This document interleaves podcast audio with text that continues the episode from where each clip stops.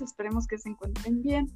En esta oportunidad vamos a estar hablando sobre los tratamientos farmacológicos para los diferentes trastornos mentales. Pues mi nombre es Katherine y nos encontramos con Stephanie. Entonces, eh, iniciaremos hablando sobre los antidepresivos. ¿Qué son los antidepresivos? Son medicamentos que alivian los síntomas de la depresión. Hay casi 30 en total y pueden ser de cuatro tipos, que son el ISRSS, el IRSNS, los tricíclicos, el IMAOS. ¿Qué es lo que se puede tratar con estos antidepresivos? Eh, podemos tratar que son la depresión de moderada a severa, no depresión leve, la ansiedad severa y ataques de pánico, trastorno obsesivo compulsivo, el dolor crónico, trastornos de la conducta alimentaria y trastornos de estrés postraumático. Y en cuanto al funcionamiento, ¿qué tal funcionan estos antidepresivos? Pues mira, los estudios, los estudios apuntan a que tras tres meses de tratamiento con antidepresivos, alrededor del 50 al 65% de las personas con depresión severa habrán mejorado, mucho en comparación con el 25 al 30% de los pacientes a los que se les da placebo, o sea, pastillas sin principios activos. Ok, es muy interesante. Ahora sobre otro tratamiento son los ansiolíticos. ¿Qué son los ansiolíticos? Mira, estos vienen siendo medicamentos que actúan en el sistema central, reducen la angustia y se usan sobre todo pues para tratar síntomas de nerviosismo como el insomnio o la ansiedad. ¿Y estos fármacos cómo actúan? Mira, estas son drogas psicotrópicas que tienen como objetivo disminuir la frecuencia cardíaca y respiratoria, a la vez que reducen la sensación de tensión y nervios. Actúan potenciando la acción del neurotransmisor GABA, que es el inhibidor neuronal más importante del sistema central. Esto permite que al paciente tener pues una sensación de calma y relación muscular. El, el fármaco más usado son las benzodiazepinas. Se pueden encontrar en forma de medicamentos genéricos y se suelen reconocer porque todos llevan la terminación PAM.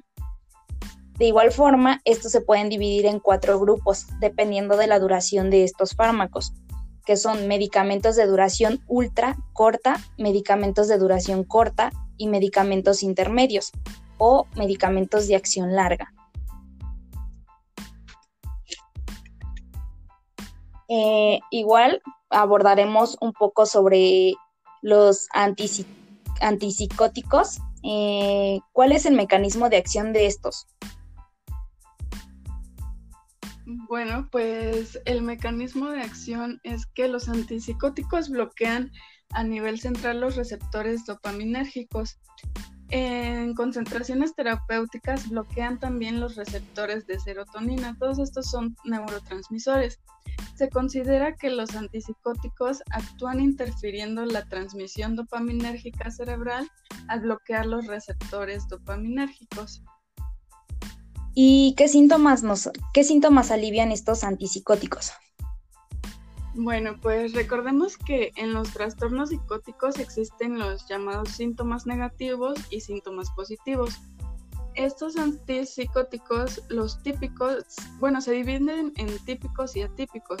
Los típicos son los más antiguos y con acción fundamental antidopaminérgica y los síntomas psicóticos positivos que alivian son los delirios, las alucinaciones, mientras que por otro lado los atípicos pueden aliviar los síntomas que se caracterizan como depresión y aislamiento social. Ok, muy bien. ¿Y cuáles son las precauciones y contraindicaciones? Bueno, pues deben ser administrados con cautela a los pacientes con alteraciones de la función hepática, insuficiencia renal, enfermedades cardiovasculares, enfermedad de Parkinson y depresión. Eh, también se debe tener cuidado en el embarazo y lactancia porque es preferible evitar estos fármacos. Y en cuanto a manejar algún vehículo, se debe tener en cuenta que disminuye el rendimiento. Muy bien, ahora abordaremos pues otro que serían los antimaníacos. Eh, ¿cuáles, ¿Cuáles fármacos se usan para los trastornos antimaníacos? Los tres más usados es el carbonato de litio, la carbamazepina y el ácido valproico. ¿Y qué reacciones adversas tienen?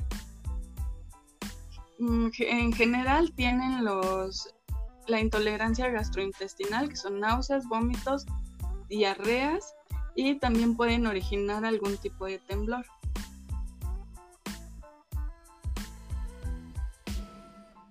Ahora estaremos abordando otro tratamiento que son los inductores del sueño e hipnóticos. ¿Nos podrías comentar qué son los inductores del sueño? Mira, son fármacos que se utilizan cuando hay dificultades en el dormir, que provocan pues un malestar o que interfieren con las actividades de la persona.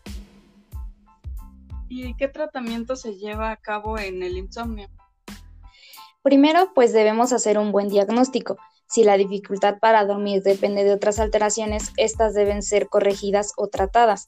Es importante tener en cuenta que el tratamiento del insomnio debe ser sobre todo etiopatogénico, más que sintomático.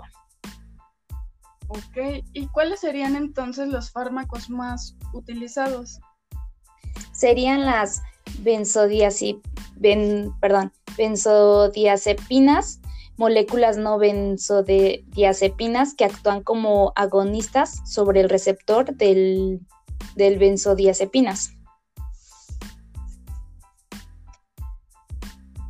Bueno, pues aquí